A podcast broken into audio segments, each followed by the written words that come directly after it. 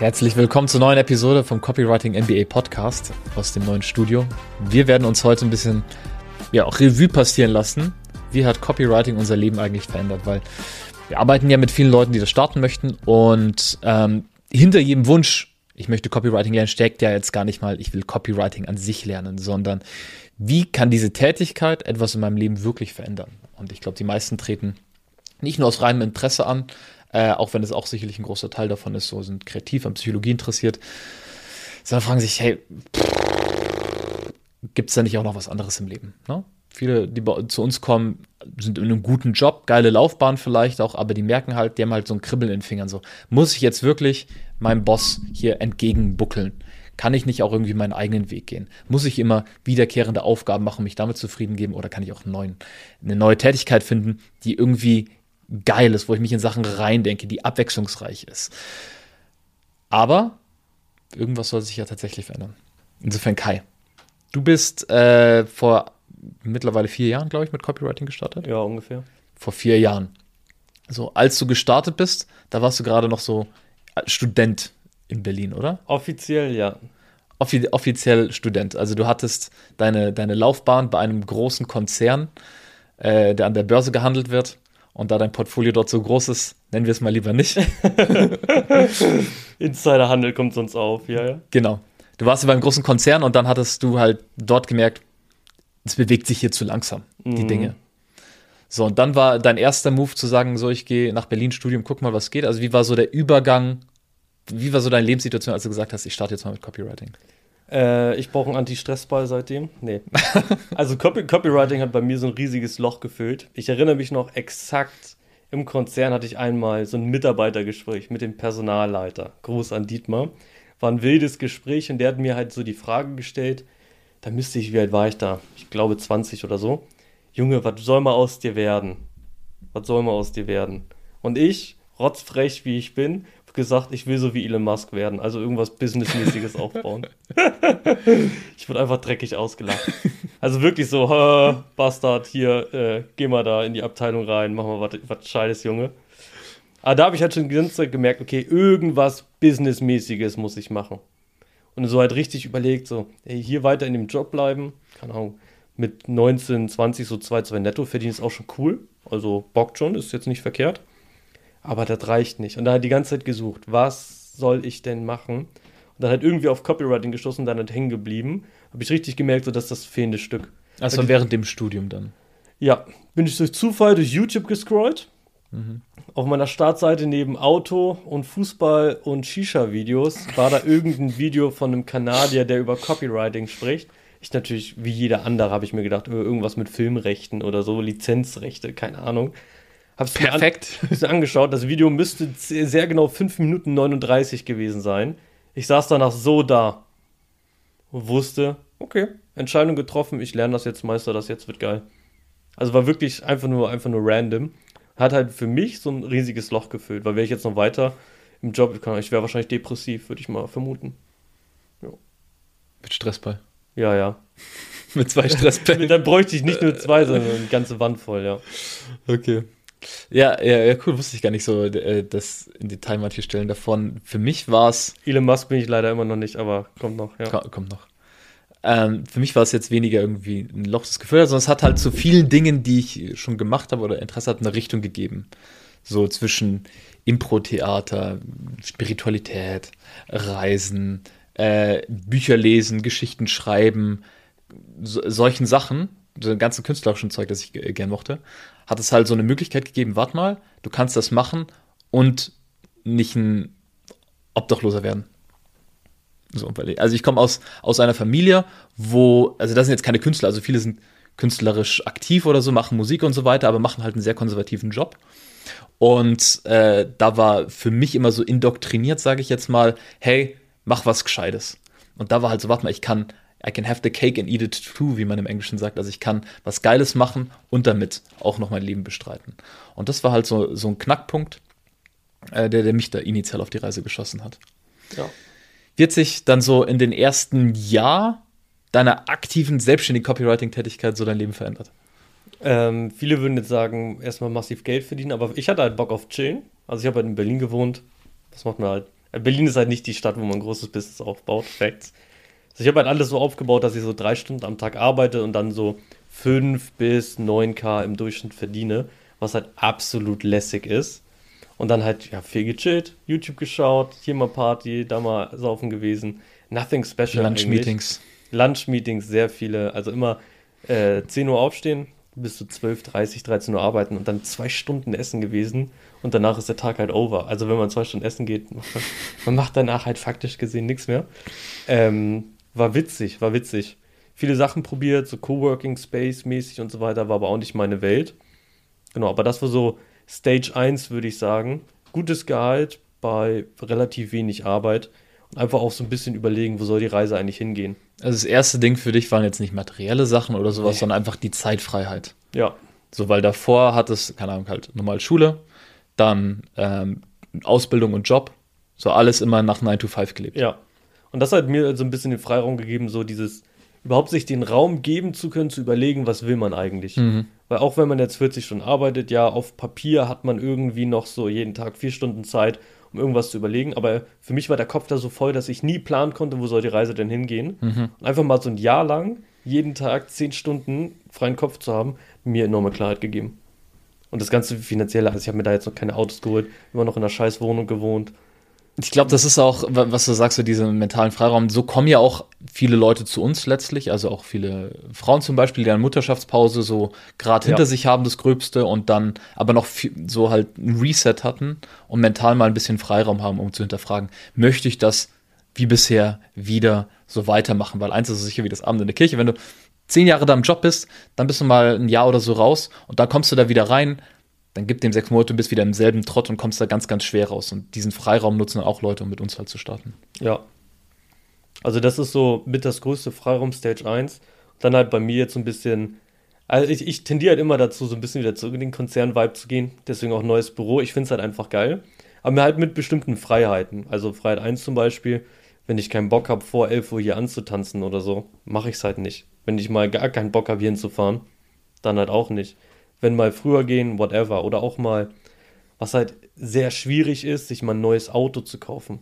Also als Angestellter sich ein neues Auto zu kaufen, insane teuer. Wenn man Copywriter ist und damit offiziell selbstständig ist, gibt es da sehr viele schöne Möglichkeiten, wie man sich einfach ein geiles Auto holen kann. Was für mich enorm Lebensqualität ist. Und für unsere wiederkehrenden Zuhörer. Vor ein paar Episoden ging es um, um deinen Kampf mit oh. dem SQ8 bei ja, Audi. Pain.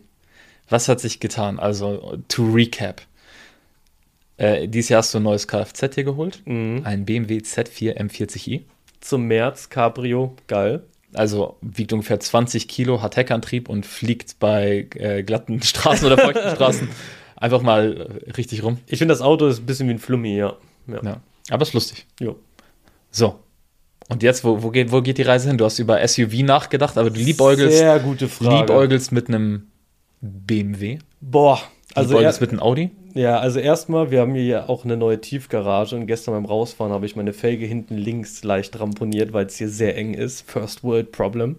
Und dann kam mir so ein Gedankenspiel, okay, scheiße, kann ich mir jetzt ein größeres Auto holen oder brauche ich irgendwie nochmal Fahrschule? Weiß ich nicht. Naja, auf jeden Fall. Letzte Woche, ich scroll durch Google. So auf Langeweile-Basis gucke ich so, was kann man sich an Autos holen. Und dann sehe ich vom BMW X5 einen der besten Copywriting-Texte den ich je gesehen habe. Ich müsste nochmal nachlesen. Begann auf jeden Fall so. Auto, also eine ganz normale BMW-Seite, da erwarte ich jetzt kein krasses Copywriting, deswegen hat es mich umso mehr schockiert. Und da war halt der erste Satz war, der Boss ist back. Der neue BMW X5 mit hier das, das, das, wenn du vorfährst, alle gucken und so weiter. Da dachte ich mir schon scheiße. Mhm. Ist schon geil. Also hat das wieder so deine Liebe für BMW. Ja, also Entfacht. X5 ist schon so mit das beste Auto, was man kaufen kann. Preislich aber Nonsens aber ich vermute mal, das Ding ist in der Top-Liste. Natürlich, aber wenn das Wetter wieder gut wird, ist Capri auch wieder interessanter. Also wahrscheinlich habe ich gerade so ein kurzes Down. Weil du, ja. weil du jetzt einfach gefangen bist zwischen enge Einfahrt bei der ja, Tiefgarage. Ja. Es ist alles wirklich schwer. Also mhm. ich habe auch ein SUV, aber es ist ein kleinerer als ein, Mac, als ein X5 mhm. von der Größe her. Es ist schwer. aber es, es, es, passt gerade so. Also X5 ist ja schon ein Schiff. Und gleichzeitig kommt jetzt auch eine neue Option dazu. Ich hatte letztes Wochenende ja bei Sixten Mietwagen, absolute Familienkarre, Audi A6 Kombi, Diesel, mhm. sehr langsam. Für Fahrt nach Hamburg? Ja, fand ich aber auch geil, das Ding. Also so ein Kombi. Macht Sinn, mit Mitte 20 zu kaufen, ne? Mhm. Ja, finde ich auch cool. Also theoretisch ähm, bräuchte ich hier in Düsseldorf, das ist dann wahrscheinlich nächstes Jahr der nächste Step, so eine extra Garage mit so einem Sofa drin und so mehreren Stellplätzen, wo man auch so chillen kann für Autos. Also du willst eine eigene Garage, in der du dich auch aufhalten kannst, um mit deinen Autos Zeit zu verbringen. Äh, genau. Man nennt das, dafür gibt es sogar einen Begriff, Man Cave. Man Cave. Ich glaube, manche Leute verstehen was anderes unter Man Cave. Da kommt ja auch So- ein so ein Bastelraum. rein. Da Ja, ja. kommt ein Billardtisch noch rein. Ach so, das ist eine Garage auch mit ja, ja. Billardtisch drin. Fernseher, 65 Zoll mindestens. Okay, also schon so eine Das 300 wär noch Quadratmeter Garage. Ja. Also ba- back to topic, dass man sich solche dummen Gedanken erlauben kann und dass man die theoretisch von jetzt auf gleich umsetzen könnte. Ja. Also ein riesiger Schritt, weil auch das Thema Reisen, ich bin jetzt nicht viel gereist, aber auch stand jetzt gar keinen Bock. Aber der Gedanke, dass ich jetzt in ein Taxi steigen könnte, zum Flughafen und irgendwo hinfliegen könnte und es mich finanziell nicht stören würde, ist schon geil. Und dass man sich halt dieses, für mich jetzt dieses mentale, es ist möglich und dann überlege ich, habe ich da wirklich Bock drauf, ja oder nein, und dann ist auch gut. Mhm. Ja. Wie ist bei dir? Du hast ja seit diesem Jahr einen Traum Kfz. Also Hättest du jemals gedacht, dass das realistisch ist? Für Nee. alle, die es nicht kennen, bei YouTube das Video. ja. Äh, nee, absolut nicht. Also ich habe mir auch mit erst 27 mein erstes Auto geholt. Das war ein VW Golf 7, ein Gebrauchter in Weiß, 50.000 Kilometer. Schaltgetriebe. Also ich Schaltgetriebe. Ideal, also ich, ich hatte keine Ahnung von Autokaufen. Ich hatte irgendwie auch Schiss davor, weil ich mir, ich bin so rumgelaufen und ich habe mir gedacht, also wir haben die letzten Jahre halt davor immer in Städten gelebt und dann war es einfach nicht notwendig, war einfach extra Aufwand. So, ähm, den ich da nicht wollte. Wie in Düsseldorf. Ja, yeah. mir ist die Diskrepanz aufgefallen. ähm, aber wir sind auch sehr häufig umgezogen, muss ich dazu sagen. Mhm. So. Und ich, ich hatte halt Schiss davor. Ich bin rumgelaufen und ich habe mich gefragt, wie können sich diese ganzen Leute ein 50.000, 70.000 Euro Auto leisten überhaupt? So haben die einfach 70.000 Euro in Cash da, dass die mit sich rumtragen. Mit einem normalen Job, wo du 2.000, 3.000 Euro verdienst. Nein, du kannst ein Auto finanzieren. Und das hatte ich nicht verstanden bis dahin. Mhm. Und äh, dann habe ich mir diesen Golf geholt gehabt. Und erst dann habe ich angefangen, Autos zu sehen. Also lange Zeit war es mir auch komplett scheißegal. Ähm, ich bin jetzt auch kein, kein großer Markenfreak für irgendwas. Auch wenn das jetzt ein Porsche ist. Ist cool. Ähm, aber es ist halt irgendwann logisch, weil wenn ich drüber nachdenke, zum Beispiel Webinare, die ich für Kunden geschrieben habe, damit haben die Millionen eingenommen. So, da darf ich ja einen kleinen Anteil davon haben. Oder auch einen größeren. 800.000. Äh, also auf jeden Fall einen großen Anteil und das kannst du dir halt mit Copywriting erschreiben. Und das, das ist, glaube ich, das Nice, zu merken, halt, selbst wenn ich irgendwo im Urlaub bin oder sowas. Ich weiß noch, äh, einen der ersten, die wir zusammen gemacht haben, war so 2019. Nee, 2020. Also nicht wir. Nicht wir beide. äh, 2019, oh, nee, 2020 eben nach Teneriffa Ja. oder 2021 nach Teneriffa. Und dann habe ich von dort aus halt so ein, zwei Stunden gearbeitet und habe mich halt darum gekümmert, dass die Aufträge weiterlaufen, dass was Neues reinkommt und konnte so mit ruhigem Gewissen den ganzen Tag genießen, aber wusste halt auch, das ist bezahlt. So, und das finde ich ist halt die große, das große Geschenk in Copywriting. Du kannst dir dein eigenes Geld drucken, so cheesy das klingt. Du kannst halt so dir erschreiben, was du möchtest. So, und wenn du den Weg gefunden hast, um effektiv Kunden zu gewinnen, dann kannst du das wiederholen und wiederholen. Das ist nur eine Frage, wie eine mathematische Gleichung. Machst du jetzt mehr davon mit einer steigenden Qualität? Cool, dann kannst du das auch erhöhen, wie viel du da einnimmst. Und da- das ist jetzt ja ein wichtiger Punkt. Wir reden jetzt ja von teuren Autos, von teuren Büros und so weiter. Aber als du von deinem Paris-Trip vorletzte Woche erzählt hast, war das Detail, was dich mit am meisten fasziniert hat, mit irgendeinem so einem gemieteten Leihroller Oh ja, das war, die Stadt zu ballern. das war das Beste. Der und das Pariser Ding Ver kostet 1 Euro die Minute oder so, keine Ahnung. Und Wahrscheinlich. Das ist halt trotzdem geil, ne? Ja, äh, der, Pa- der Pariser Verkehr ist absolut, absolut Harakiri. Also da fahren vierspurige, da sind vierspurige Kreuzungen, wo Leute dann in der Mitte von der Straße stehen bleiben und die Autos sich irgendwie durchwuseln dort.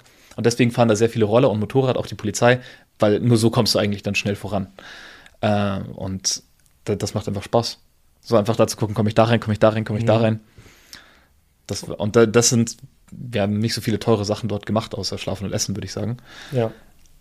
Aber kannst halt dazwischen so viele Spaß, spaßige Sachen machen. Und neben den ganzen finanziellen Kram, was natürlich ist ein, einfach faktisch geil, Punkt, ist natürlich auch die Connections, die man aufbaut, heftig. Also einerseits jetzt klar durch den Copywriting MBA, wir haben auch Wochenende Event, ist geil. Aber es ist jetzt ja nicht direkt jeder eine Copywriter-Ausbilder, sondern auch vorher schon, wenn man nur Copywriter ist. Die ähm, Intensität, mit der man sich mit Leuten austauscht, ist bei mir viel tiefer geworden, weil man halt, ich so allgemein in diesem Rechercheprozess bin, andere Fragen stellen und so weiter. Und die Kontakte, die man aufbaut, auch viel spannender.